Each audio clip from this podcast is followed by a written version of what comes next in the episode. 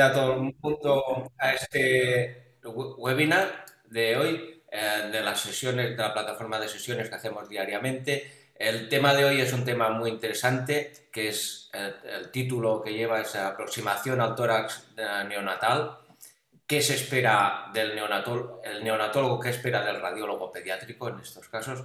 Y contamos con la presencia de un excelente ponente, el doctor Juan Antonio Hernández, del Hospital Universitario de Canarias, y además hoy tenemos la colaboración especial de un verdadero referente de nuestro país y de fuera de nuestro país, el doctor Xavier Lucaya, que se ha dedicado durante muchos años y sabe mucho de este tema. O sea que sin más doy la palabra al doctor Juan Antonio Hernández, que nos hablará del tórax del neonato. Por favor, Juan Antonio, adelante. Pues muy buenos días, muchas gracias a la organización por invitarme a, dar esta charla. Eh, mm, y bueno, Espero que les guste y que después de todo esto podamos llegar un poco a algo en claro y a debatir si lo que estamos haciendo lo estamos haciendo bien o no. Y bueno, sobre todo mm, voy a hablar de, la, de lo que es la aproximación en lo que nos encontramos en el, en el día a día. Intentar hacerlo de la manera más mm, interactiva, no, más cómoda posible. ¿vale? Entonces, ¿por qué hablo de, de lo del qué espera el neonatólogo del radiólogo pediátrico? Pues por un poco que los artículos siempre nos cuentan de lo que el radiólogo debe saber y al final muchas veces leemos muchas cosas, pero lo que realmente espera el neonatólogo o el, pediatra a veces es otra cosa. Entonces, como objetivo de esta charla, mmm, perdón, ¿por qué no Ahora. Vamos a hacer aprender un poco a enfocar el diagnóstico de la patología pulmonar sobre todo causante del distrés en el neonato, y mm, reconocer aquellos hallazgos que puedan cambiar el manejo terapéutico. Vamos a hacer una pequeña introducción y yo la he elaborado de esta manera. Vamos a hablar de lo que es el tórax más bien simétrico, es decir, hallazgos bilaterales, o un tórax asimétrico, o hallazgos unilaterales. Y vamos a empezar teniendo en cuenta esta radiografía, que es un ejemplo de lo que mm, a priori no se debe hacer en un pretérmino de 48 horas de evolución con distrés respiratorio. Y si la analizamos con claridad, podemos ver áreas de alta densidad, parailiares, mm, un área lineal eh, estratorácica, los arcos costales que parece que son diferentes eh, de longitud en un lado a otro, es decir, una radiografía completamente rotada. Eh, lo que observamos aquí, estas áreas de alta densidad que parecen áreas consolidativas, mm, pues en realidad si las seguimos bien, se corresponden con los electrodos de los, eh, con las marcas del electro. Entonces, pues hay que tener mucho cuidado con lo que nos encontramos y ser sobre todo muy sistemático a la hora de leer la placa. Por lo tanto, cuando nos enfrentamos a un neonato, lo primero que tenemos que conocer son los hallazgos normales. Después, hacer una lectura de todos los elementos externos, que son muchos, sobre todo lo que nos encontramos en, la UCI neonatal, aunque daría para otra charla, entonces, pues, mm, no, no será quizás el, el objetivo de esta, y organizarnos de forma sistemática y práctica, porque muchas veces eh, con pequeñas preguntas que nos hagamos eh, vamos a poder llegar a la clave diagnóstica. Entonces es muy, muy importante mantener siempre, y eso lo hacemos nosotros por lo menos en nuestra unidad, llamar por teléfono y preguntar cómo está el niño, cómo, mm, qué tipo de clínica tiene, cómo están los parámetros respiratorios. Es decir, mantener siempre una muy buena comunicación directa con el neonatólogo. ¿Qué ocurre? Que muchas veces los neonatólogos la única arma que tienen para poder diagnosticar es la radiografía. Y entonces, pues como siempre decimos, tenemos que basarnos en el criterio de Alara. Pero no hay que tener tanto miedo. Entonces, en vez de Alara, yo he hablado un poco de alada. Es decir, que aunque radiamos, por lo menos ya que lo hacemos, que sea diagnóstica, no que no valga de nada. Mm, y entonces, ¿por qué? Para, eh, si fuera un niño, pues podríamos obtener a lo mejor una buena inspiración, centrada, penetración, lo que es el centraje y la penetración de las va a ser cómodo porque estos niños la mayor parte de ellos están intubados y quietos, pero la adecuada inspiración es complicada. Hay que colimar y sobre todo evitar errores diagnósticos o errores en, la técnica para evitar eh, así tener que repetirla. Pero bueno, vamos a tener que en concreto va a haber una dosis en general baja la que se da y más con las nuevas incorporaciones como la ecografía en la que muchos de los seguimientos se hacen con ella. Pero si tenemos en cuenta cómo mm, ver una radiografía neonatal, pues entonces lo primero es que hay que saber que se va a hacer en AP y en supino, por lo tanto vamos a tener cierto fenómeno de magnificación de la silueta cardíaca. Hay que mirar bien los arcos costales porque, claro, los niños crecen y entonces siempre decimos que si las clavículas tienen que estar equidistantes a las apófisis espinosas, pero es difícil eh, no tener en cuenta que los cuerpos vertebrales van a ir aumentando. Entonces, para mí, en mi caso, me es más cómodo mirar que hay equidistancia entre los arcos costales y lo que es la, mm, la silueta de la columna vertebral. Después hay que mirar bien el parénquima pulmonar porque nos va a dar la clave. El hecho de que veamos vasos nos va a orientar a un tipo de patología o no. Si no los vemos, pues pensaríamos más en un patrón intersticial, mientras que si los vemos, pues podremos pensar ya más en un patrón de congestión. O sea, la visualización del parénquima es muy importante. Y después en la región cardiomediastínica no podemos olvidar que existe la glándula tímica, de tal manera que si vemos una magnificada, observamos cómo hay una pequeña muesca, que es la muesca tímica, y además observamos cómo hay una cierta oleada que es la silueta típica que se está adaptando a los arcos costales, es que los cuales están siendo moldeados. Y esta oleada es lo que nos hace eh, referencia a que sea el timo y no sea otra cosa. Bien, ya pasando a lo que es la parte específica de, mm, los patrones de radiología neonatal, una manera de orientarlas, como les dije antes, tórax simétrico o bilateral y tórax asimétrico o unilateral. Y dentro de aquí tenemos que hablar además de tórax con patrón difuso, toras con patrón focal o bien toras con patrón difuso y focal, que pueden ser todas estas causas. Bien, eh, la parte princes de la patología neonatal, lo que más nos encontramos, va a estar englobada en esta zona, pero vamos a tener que hacer referencia a estas porque también forman parte de la patología y de muchas de las complicaciones. ¿Y cómo nos vamos a organizar? Pues siempre es muy importante preguntar por la edad gestacional muy, muy importante, al igual que siempre en radiología pediátrica preguntamos por edad y localización, edad, edad y edad gestacional en neonatos es muy importante. Eh, por lo tanto, tendremos que saber también si nos estamos enfrentando a un pretérmino, a un niño a término o a un niño postérmino. Como acabo de decir, mirar si nos eh, encontramos con una afectación difusa focal eh, y si el niño ha eliminado o no meconio o tiene el meconio en líquido amniótico.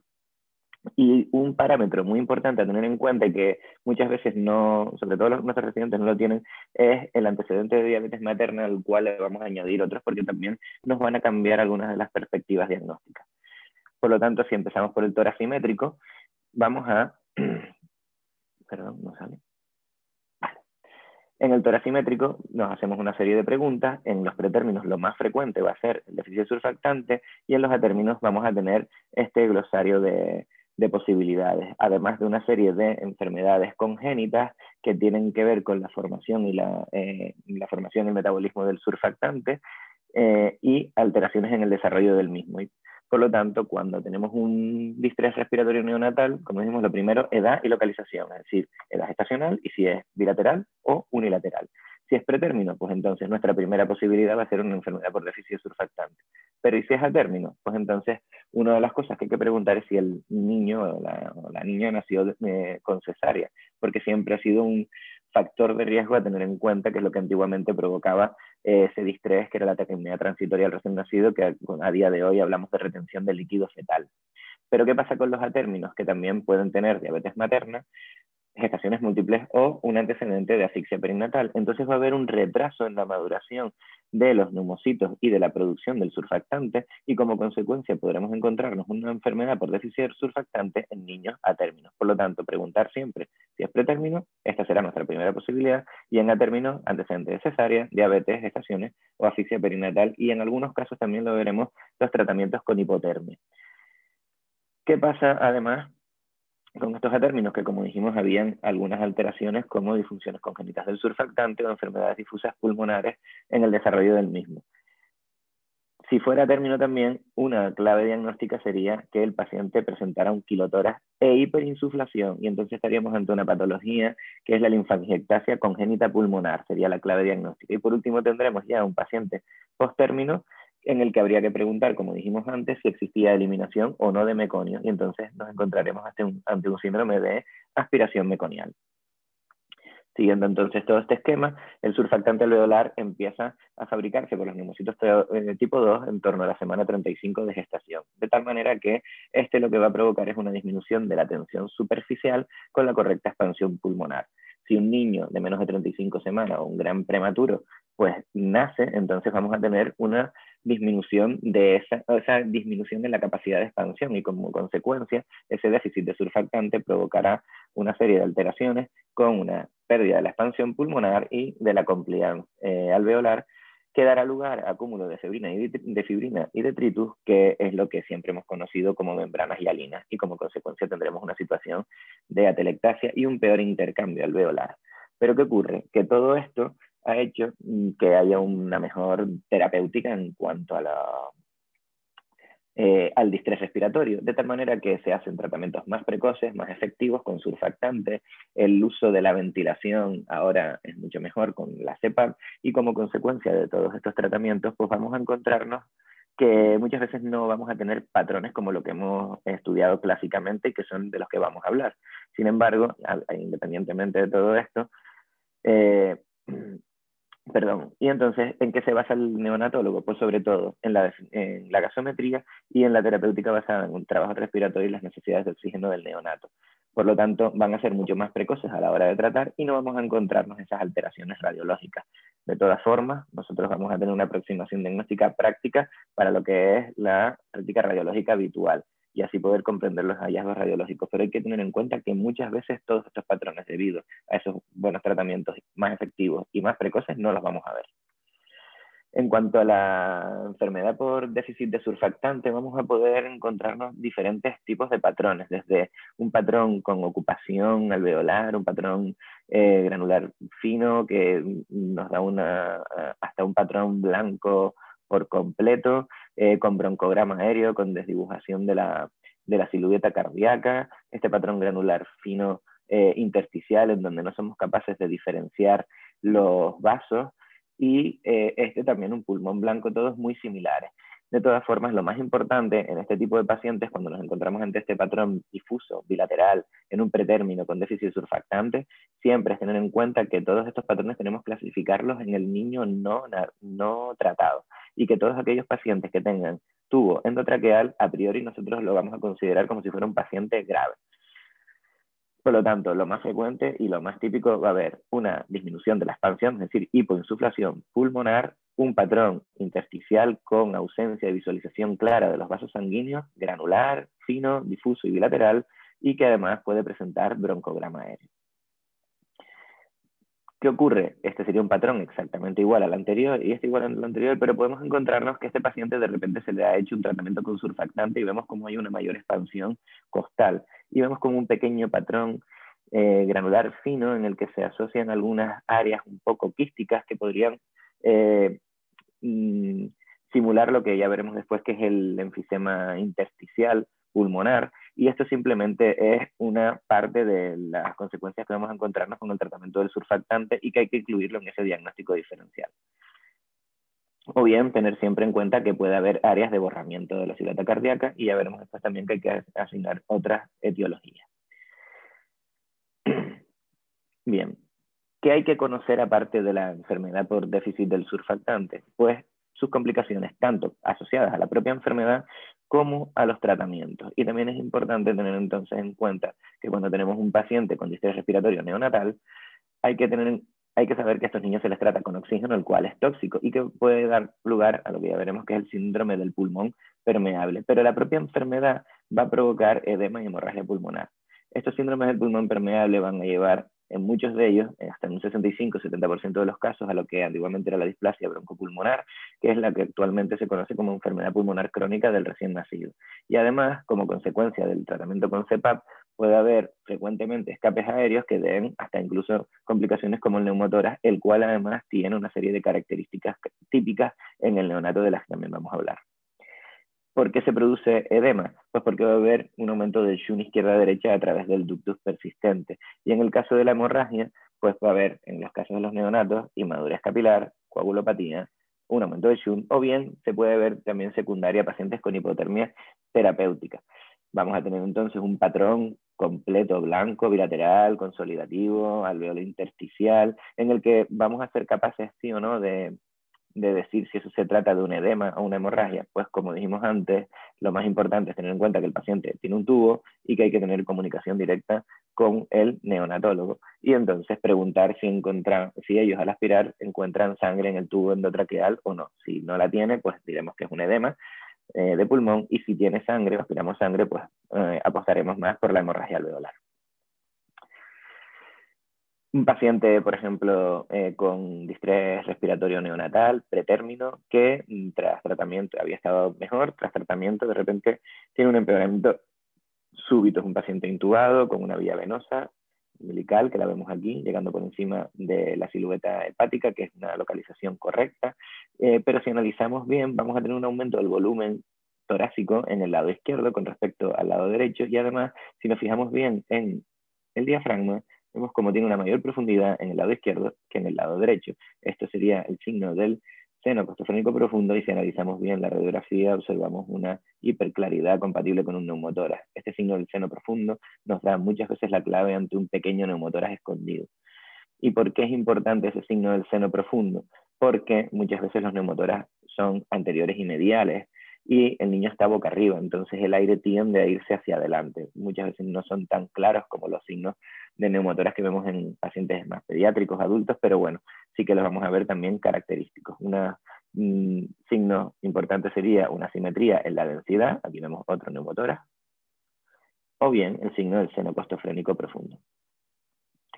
Este es un caso conseguido por el doctor Cortinador cuando yo roté la fe, que me lo cedió, y este sí que sería claro, un neumotoras con la hiperclaridad pleural, con la compresión del parénquima eh, pulmonar, y aquí no haría falta buscar el signo del seno costofrénico. Pero aquí vemos un neumotoras anterior, y además con su seno profundo, y aquí nos llevaría un poco a duda de si lo que estamos viendo es neumotoras, neumotoras más neumomediastino.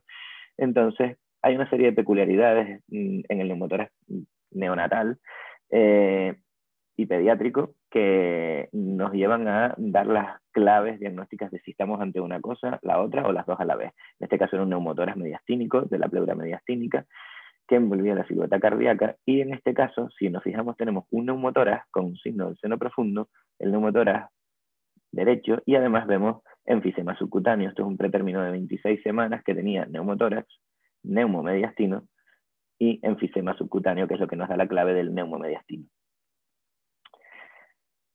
Otra característica del neumotórax eh, neonatal es este signo que parece eh, un paraguas o una sombrilla, y mm, en realidad lo que está ocurriendo aquí es que este neumotórax está elevando las aletas del timo y nos está dando esta imagen de pseudomasa, que no sabemos bien lo que es.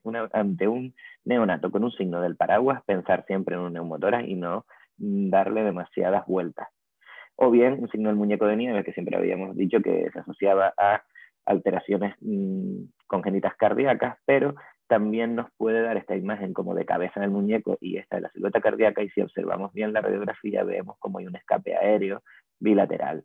Son dos de las peculiaridades características del neumotórax neonatal.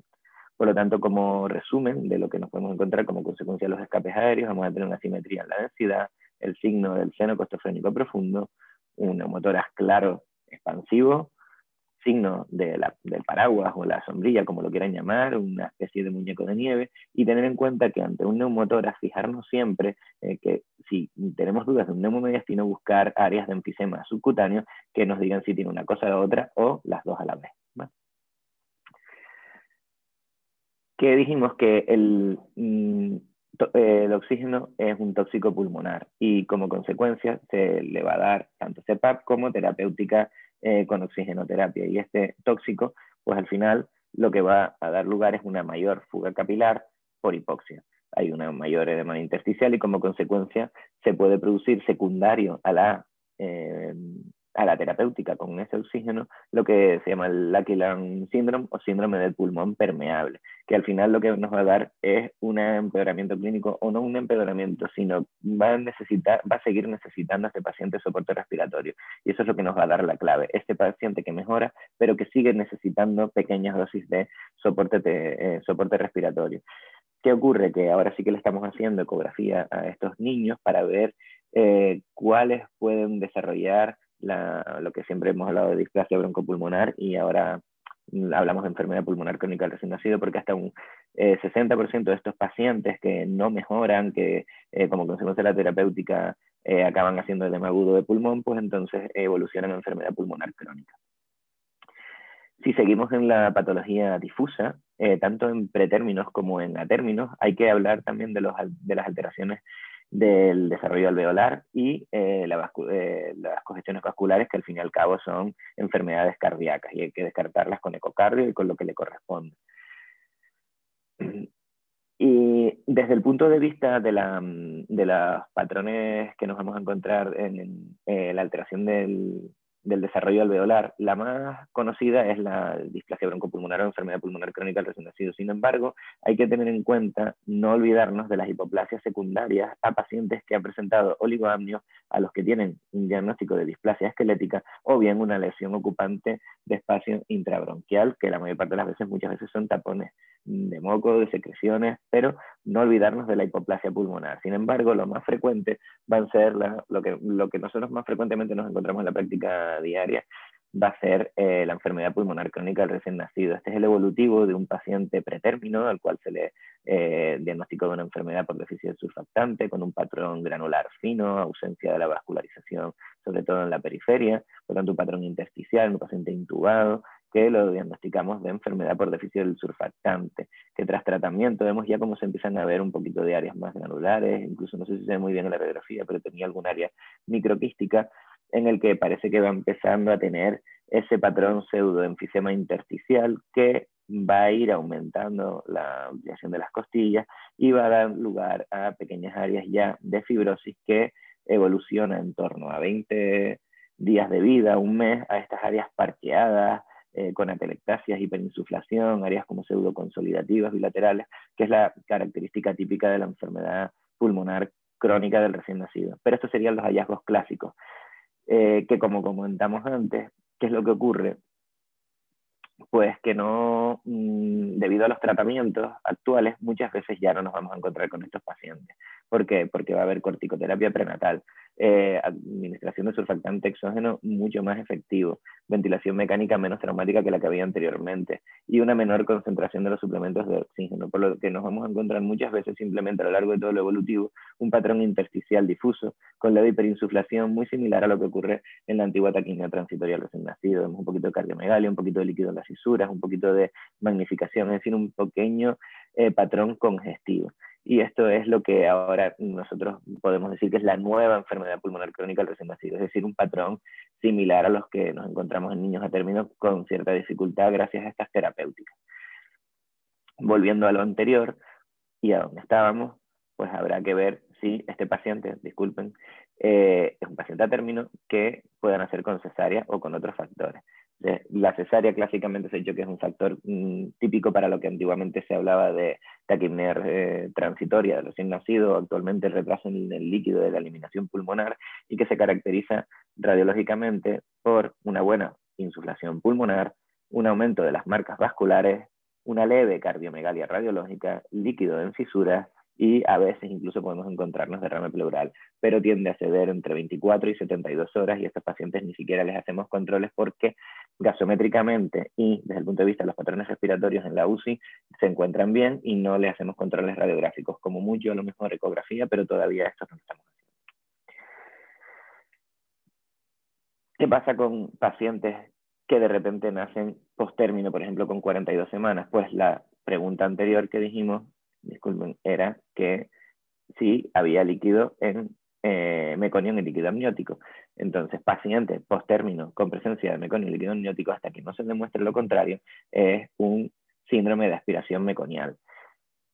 Vemos estas áreas parcheadas, consolidativas, eh, también alveolo intersticial, con borramiento de la silueta cardíaca, que en un niño que presenta hiperinsuflación pulmonar, que además pueden presentar porque tiene asociación frecuente con neumotoras, que es post-término, y que a veces más podemos tener enfisema intersticial pulmonar, que son estas áreas arrosariadas, bilaterales, con, que alternan microquísticas, hay que sospechar, hasta que no se muestre lo contrario, un paciente con síndrome de aspiración meconial. Pasando ahora a otro lugar, podemos tener afectación tanto difusa como focal. Y entonces aquí nos encontramos que en todos los niños, independientemente de la edad estacional, pueden o no tener riesgo infeccioso. Y las principales causas vamos a tener rotura de membrana, una corionitis materna, eh, especies de streptococos, pacientes tratados con hipotermia o que hayan tenido un síndrome de aspiración mioconial, pues entonces no podemos dejar de sospechar una neumonía neonatal. Problema con la neumonía, que no es la clásica que nos vamos a encontrar en la patología pediátrica consolidativa o con un patrón viral, viral sino que va a tener unos hallazgos y una clínica muy inespecífica. Por lo tanto, va a ser muy importante toda esta etiología que haya riesgo infeccioso, por lo tanto, y la sospecha clínica del neonatólogo. En algunas ocasiones va a ser difícil porque podemos encontrar una tanto unilateral como bilateral como con patrones difusos. Y ya si pasamos al tórax unilateral o asimétrico, eh, el diagnóstico diferencial se nos va a cortar en realidad. ¿Por qué? Porque mm, lo vamos a dividir en, dos, en tres tipos de, mm, de tórax un tórax denso, eh, un tórax hiperclaro o un hemitórax quístico. En cuanto al tórax denso, pues tendremos que pensar pues, muchas de las causas que tenemos siempre, un derrame, una consolidación, una telectasia. En el caso del tórax hiperclaro, como hemos hablado, las características del neumotórax, la malformación congénita de la vía aérea pulmonar, o antiguamente la malformación adenomatoidea quística, eh, y el enfisema lobar congénito. Y después vamos a tener la hernia, en el caso de un tórax quístico, una hernia diafragmática, una malformación también de la vía aérea pulmonar o un enfisema intersticial persistente, como habíamos visto antes en las diapositivas, disculpen, voy hacia atrás, estas serían las características del enfisema intersticial, este patrón eh, reticular que tiene áreas microquísticas bilaterales, podemos encontrarlas en un único eh, segmento nada más y son secundarias muchas veces a la oxigenoterapia y a ese tratamiento, pero ojo que para poder nosotros determinar que esto es un patrón de enfisema intersticial, tenemos que tener en cuenta la clínica y la edad gestacional. Solamente deberíamos decir que es un enfisema intersticial a priori si el paciente tiene menos de una semana de vida. Y el, eh, porque después de una semana de vida ya entramos ya un poco en criterios de enfermedad pulmonar crónica del recién nacido. ¿Qué ocurre? Que para actualmente decir que tenemos enfermedad pulmonar crónica del recién nacido, tiene que cumplir criterios clínicos y nos lo tiene que decir el neonatólogo. De tal manera que si para nosotros es un patrón de enfermedad pulmonar crónica del recién nacido, pero el neonatólogo nos dice que no cumple criterios, entonces podemos decir que en este caso es un enfisema intersticial persistente.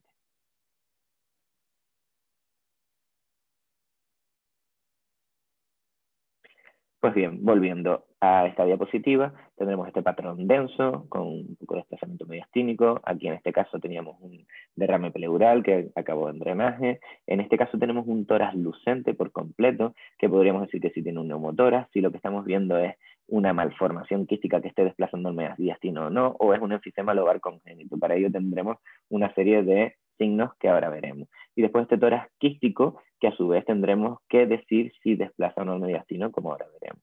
Entonces, ¿qué tenemos de diferente entre esta radiografía y la otra? Como vimos antes, esto es un patrón con un aumento del volumen pulmonar del lado izquierdo con respecto al lado derecho, hay una mayor claridad y además volvemos otra vez que tenemos el signo del seno diafragmático profundo, por lo tanto es un paciente con un neumotórax. Sin embargo, en esta vamos además a ver que tenemos trama vascular hasta el final. Hay una hiperclaridad franca y además vamos a tener cómo hay un desplazamiento importante de la silueta mediastínica. Entonces aquí tenemos que hacer una serie de diagnósticos diferenciales como vimos en la diapositiva anterior. En el caso de este derecho, pues mm, se le hizo escáner, que incluso se pueden diagnosticar prenatalmente con resonancia magnética en secuencias con T2 y vemos eh, una, una hiperintensidad franca con un aumento del volumen pulmonar en las secuencias rápidas T2 en la resonancia fetal. Y esto es lo que se conoce como hiperinsuflación lobar congénita o enfisema eh, lobar congénito.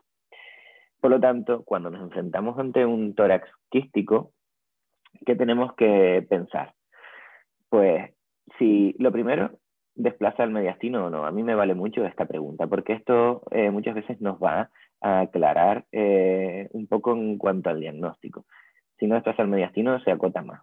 Eh, después, cómo está ese tórax, si está trabeculado, si no está trabeculado, si es una lucencia completa, como dijimos antes, si esa lucencia tiene un seno costofrénico profundo o no, si tiene enfisema subcutáneo, pero a priori esto es un, tórax eh, que se caracteriza por un aumento del volumen pulmonar derecho, que está claramente desplazando la silueta mediastínica hacia el lado contralateral y que presenta una cierta trabeculación. Entonces, ¿qué puede ocurrir? Que tengamos también esto. Tenemos otro tórax multiquístico en el que claramente hay un paso de contenido intestinal hacia el emitórax izquierdo con desplazamiento de la silueta mediastínica. Eh, esto no es una masa, es una hernia diafragmática congénita, o bien que tengamos, como dijimos antes, este tórax microquístico con áreas arrosariadas, que puede ser unilateral o bilateral, y en este caso tendríamos lo que dijimos antes, que era un enfisema intersticial. Pero si no tenemos claro lo que es, entonces, ¿cómo nos vamos a manejar? Pues siempre que veamos un tórax multiquístico, hay que pensar en algo más. Y entonces, mm, una posibilidad sería la malformación congénita de la vía aérea pulmonar, o lo que antiguamente hablábamos de la malformación adenomatoidea quística. Esta malformación se caracteriza porque presenta múltiples tipos, la tipo 0 que es incompatible con la vida, nosotros no la vemos, o por lo menos nosotros no la vemos, la tipo 1 que se caracteriza por grandes quistes mayores de 2,5 2 centímetros y que generalmente no tiende a desplazar la silueta mediastínica. Pero ojo porque muchas veces son indiferenciables de las tipo 4 desde el punto de vista morfológico en la radiografía. ¿Qué pasa? Que las tipo 4 sí que tienden a desplazar la silueta mediastínica. Y después, ¿por qué no decimos quística y ahora ya hablamos un poco más de malformación congénita de la vía aérea pulmonar? Pues porque la tipo 3 se caracteriza porque son predominantemente sólidas y las tipo 2, a diferencia de las tipo 1, son también quísticas puras, pero son quistes pequeños. Por lo tanto, eh, con todo esto, tenemos que ver que esto es una malformación a priori multitabicada que desplaza el mediastino y que por lo tanto tendrá múltiples quistes y que podemos encontrarnos ante una tipo 1 o una tipo 4. Pues probablemente con esto nos pudiéramos encontrar ante una tipo 4. Sin embargo, cuando además sospechamos una malformación adenomatoidea quística, en estos casos hay que pensar algo más. El niño puede tener algo más. Y entonces, mm, pues, ¿qué haremos? Esto es un caso que sí que es verdad que no es de neonatología, pero esto es un recién nacido que en su día nació con una malformación adenomatoidea quística y que sus padres no quisieron operarlo. Eh, y con el tiempo se le fueron haciendo controles y si analizamos la radiografía que está rotada, vemos un poco el mediastino rotado y parece que está desplazado, vemos un área lucente basal en la base derecha que puede tener ciertos tractos, además de otro área lucente en el ápex izquierdo, también trabeculada, con otra área que no sabemos bien si forma parte o no de la, de la lesión, pseudoconsolidativa, con bordes irregulares, de alta densidad.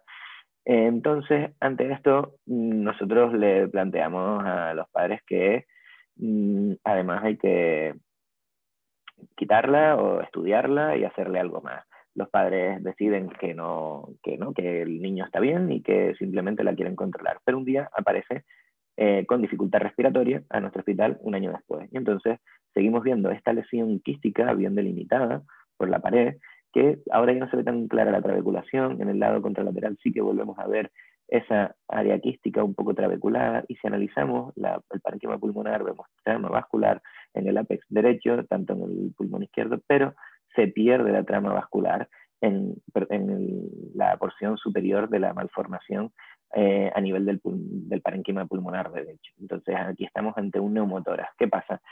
Que estamos ante una malformación que no se ha tratado, que es bilateral, eh, que además hace un neumotórax por, por la causa que sea, y entonces en este paciente se decidió mm, hacer una ecografía de abdomen para ver si existía alguna asociación más que nos llevara un poco a la clave diagnóstica. Entonces, en esto, eh, nosotros en pacientes con las malformaciones sea la que sea, ya por protocolo en la sección, le hacemos una ecografía abdominal por buscar algo más.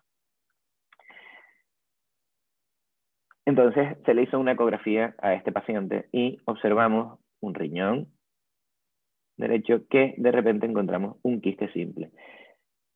Por lo tanto, tenemos un paciente pequeño con un quiste simple. Los quistes en los niños no son tan, tan, tan frecuentes. Entonces, un paciente con patología pulmonar que presenta un quiste eh, un quiste renal, entonces ya mm, pensamos, pues tendrá alguna asociación, estaremos ante algún síndrome y tal. Entonces, ¿Qué pasa? Que muchas veces estas malformaciones, que al final no son malformaciones, son indiferenciables las tipo 4 de unas lesiones mm, eh, pulmonares que son el blastema pleuropulmonar, que es tumoral, y entonces eh, estas mm, lesiones que se asocian a lesiones renales, quistes o bien que puedan tener a su vez algún tipo de tumor renal, pues habría que pensar que no nos estamos encontrando ante probablemente o a lo mejor una malformación pulmonar de la vía aérea, sino que nos estamos encontrando ante otra cosa, en este caso un blastema pleuropulmonar.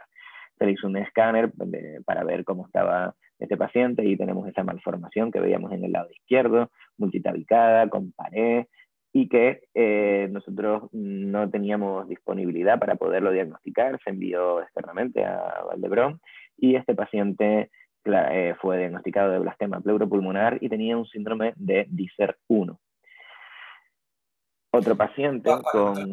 Juan Antonio, disculpa, ah, ¿podrías ir acabando? sí, es, la última, es la última diapositiva. Gracias. En cuanto a este paciente, eh, tenemos mm, otra malformación quística en la base derecha, multitabicada, que presentaba sobrecarga izquierda y eh, desplazamiento de la silueta mediastínica. Entonces, pues nos volvemos a plantear lo mismo, ante qué nos estamos enfrentando. Aquí juega la clave que el paciente tiene sobrecarga izquierda cardíaca. Entonces, como consecuencia, le hicimos un angiotat. Y entonces nos encontramos en la base derecha con una malformación multiquística y una ingurgitación tremenda de los vasos pulmonares. Entonces, ante esto y viendo un angio-TC, ¿qué buscamos? otra asociación. Entonces buscamos algo que venga de un vaso sistémico y había una comunicación directa con la aorta. Esto fue una malformación de la vía aérea eh, pulmonar híbrida porque asociaba, eh, asociaba a secuestro pulmonar. Por lo tanto, siempre que estemos ante una malformación, pensar en tipo 1, tipo 2, tipo 3, tipo 4 y pensar que las tipo 1 se asocian a carcinomas de pulmón, las tipo 2 a agenesias o digenesias renales, que puedan haber cardiopatías y secuestros pulmonares o bien asociarse y hacer una híbrida y no olvidarnos de la patología pleuropulmonar en las tipo 4 cuando haya una desviación del mediastino. Para concluir, decir que la radiografía va a ser diagnóstica a la medida de lo posible y hay que intentar eh, hablar para estrechar el diagnóstico. Eh, va a ayudar al manejo terapéutico. En la medida de lo posible debe ser siempre informada y, es muy importante la correlación que exista con el clínico y el contacto directo.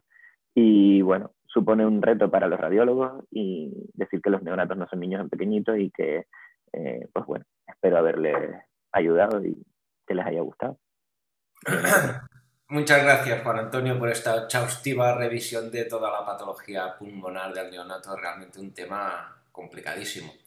Ah, vamos a dar paso a las preguntas y animo ya a la audiencia que escriban sus preguntas en el chat y que yo las iré leyendo a, Antonio.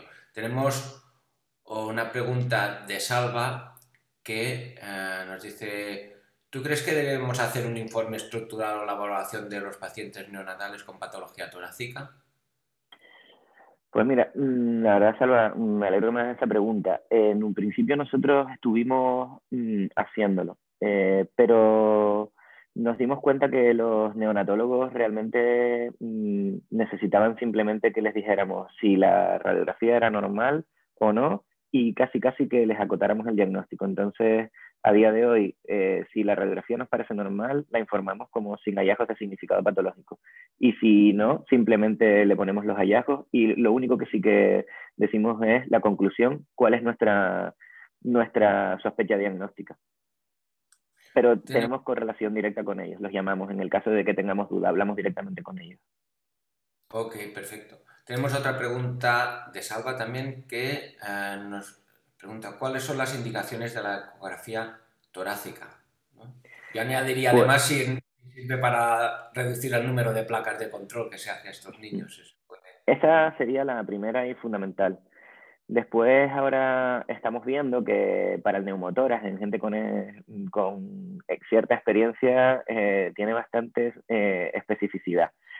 Nosotros estamos ahora intentando hacerlo. También en pacientes que, mm, que en un primer momento, después de la evaluación inicial, pues presentan un distrés leve que no requiere demasiado control, eh, simplemente le hacemos una ecografía parenquimatosa eh, para ver que, que, todo esté bien. Y en aquellos pacientes, por ejemplo, para evitar controles seriados radiográficos, también intentamos eh, no, no radiarlos mm, de manera sucesiva y también como factor mm, pronóstico un poco para establecer si es niños que hayan hecho un cierto enfisema intersticial puedan desarrollar o no eh, enfermedad pulmonar crónica, que se ha visto ahora que tiene cierto valor pronóstico dependiendo de cómo nos encontremos el parénquima.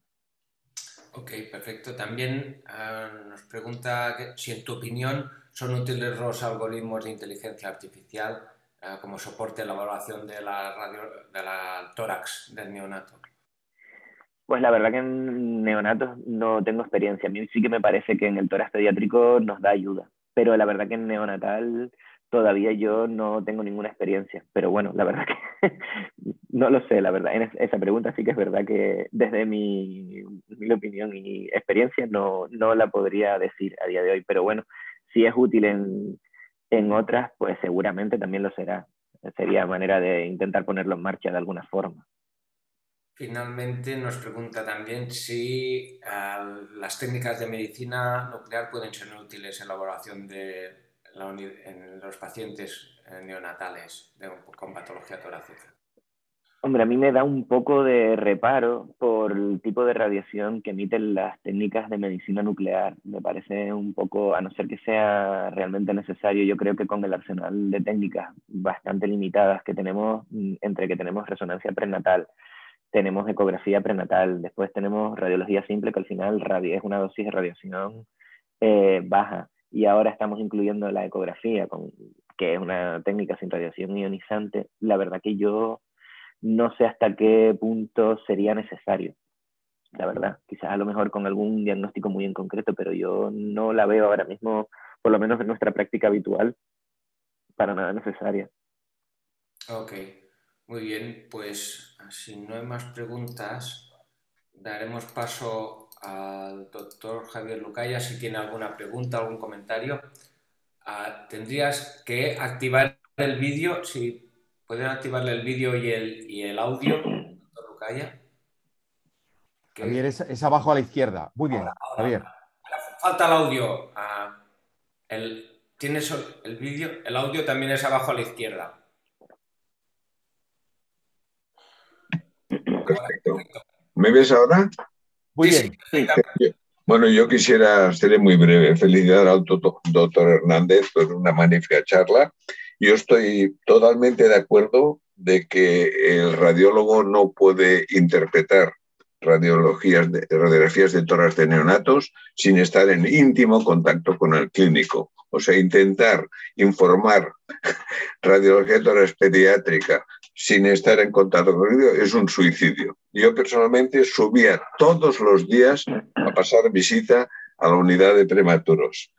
También es importantísimo lo que he hecho de la técnica. Estos niños requieren radiografías repetidas, a veces 5, 6, 7 radiografías cada día, y es fundamental que, como ha dicho él muy bien, que la técnica sea correcta y eh, con una radiación mínima. Para el radiólogo general, creo que hoy ha demostrado eh, Juan Antonio que sigue muy importante lo que decía, que cuando ves un desplazamiento mediastínico en una radiadoras de un niño, llama al cirujano. Hay muy pocas excepciones. Y cuando no hay desplazamiento mediastínico, habitualmente es una enfermedad médica tributaria de tratamiento médico. Esto siempre ha sido muy útil para el radiólogo general, que tiene poca experiencia con radiología de horas de prematuros en neonatos, pero que ocasionalmente se puede enfrentar a ellos. Una, una curiosidad, eh, supongo que él estará de acuerdo ha mostrado enfisema subcutáneo en el neonato. Cuando en el neonato ves enfisema subcutáneo, seguro que lo han ventilado enérgicamente. Esto es opuesto a lo que sucede en el niño de dos o tres años con un asma que llega a urgencias con un enfisema subcutáneo y no ve rastros de neumomediastino en neumotoras. En el neonato, el enfisema subcutáneo es indicación indiscutible de que le han practicado maniobras de respiración generalmente bruscas. Y por último, tendría una pregunta para el doctor Hernández. Si tiene cuál sería el papel del CT en casos de enfermedad pulmonar difusa y si tiene alguna experiencia sobre los hallazgos de CT en la nueva enfermedad pulmonar crónica del neonato que él ha mencionado. Muchas felicidades y es un placer estar con vosotros. Muchas gracias, doctor Lucaya. En cuanto al CT, tenemos muy poquitos casos en los que hayamos radiado a un neonato. Eh, para un enfisema lobar congénito, para lo que hemos hecho, y en enfermedad pulmonar difusa, eh, mm, prácticamente no lo hacemos. Para la displasia, la enfermedad pulmonar crónica, Tampoco porque como ahora tenemos la nueva enfermedad pulmonar crónica en la que casi que el manejo de los neonatólogos es constante y es desde el punto de vista clínico, la verdad que yo no sé en otros hospitales, pero en el nuestro son muy, muy conservadores a la hora de radiar. Siempre, de hecho, ellos se pelean por radiar. Y a veces, aunque parezca mentira que los radiólogos no queremos radiar, muchas veces se los comentamos y ellos son reticentes. Entonces, muy poco, muy poco paciente neonato eh, pasa por el CT prácticamente estamos viendo a ver si podemos meterlo de alguna forma en resonancia, pero todavía se nos queda un poco lejos. Sobre todo para lo que son malformaciones cardíacas que estén asociadas, así que como el que vio el del secuestro pulmonar con la malformación híbrida, y para el enfisema lobar congénito. Y, y si lo tienen claro en la fetal o en la, o en la mm, ecografía prenatal, pues a veces también un poco nos lo pensamos dependiendo de cómo esté el niño, pero eso sí que van a la escala. Muchas gracias. Muy bien, muchas gracias. Pues agradecerle a Juan Antonio y al doctor Luca y su participación excelente en este webinar y doy paso a Salva, que quizá quiere decir o resumir un poco la sesión. Sí, eh, bueno, muchas gracias, Víctor, por tu excelente moderación. Muchas gracias, doctor Javier Lucaya. Javier, ha sido magnífico tus comentarios y bueno, Juan Antonio, creo que hemos aprendido mucho. La verdad, es que nos viene muy bien el resumen que nos has hecho y seguro que vamos a ir al repositorio a volver a ver en, caso de dudas un poco, un poco que nos has enseñado. Yo siempre hago un pequeño resumen, muy resumido, de cuatro ideas para que cuatro perlas que se lleve toda la audiencia. Yo creo que nos has dicho, los, los, niños neonatos no son niños eh, pequeños, eh, tienen peculiaridad propia que tenemos que mirar. Has dicho, y el doctor Rucaya lo ha subrayado, hay que hacer una buena comunicación diaria con los compañeros de neonatología, porque es muy importante la comunicación, saber la clínica que tiene y nosotros le comentemos. Tú también lo has subrayado eh, directamente respecto al informe. Ah, el tema del informe, tenemos que estar encima de estas eh, radiografías de toras. Si se informa inmediatamente o diferido, pero hay que supervisarlas, es el mensaje que has dado. Y después nos has explicado muy bien con tus gráficas un poco toda la patología que tenemos que ver. Nos has dicho signos claros, ¿no? el signo, a mí yo me he quedado con el neumotoras, el signo del, del seno costofrénico profundo, ¿no? También lo que ha dicho el doctor Lucaya del, desplazamiento mediastínico. Has dicho los cambios de nombres, ¿no? Eh, cómo ha cambiado la patología que estudiábamos cuando éramos residente y ahora diferente. Total, que yo nos has dado una visión que es un lujo. Por lo tanto, muchas gracias y hemos aprendido mucho y eh, seguro que nos ayudas a hacerlo mejor. Eh, y, sin más, gracias. y sin más, recuerdo a la audiencia que mañana tenemos otra sesión de pediatría. Yo creo que la pediatría tenemos que darle mucha importancia porque en el día a día eh, es, es el día a día y tenemos que dar el mejor servicio a nuestros pacientes pediátricos. Y mañana tenemos a la doctora Mamen Gallego del Hospital 12 de Octubre que nos va a hablar de las particularidades del intervencionismo en pediatría. Están todos invitados, contamos con ustedes. Nos vemos mañana entonces. Gracias Juan Antonio, gracias Víctor y gracias Javier, doctor Lucaya. Estamos en contacto. Gracias a todos. Gracias, un placer. Bueno.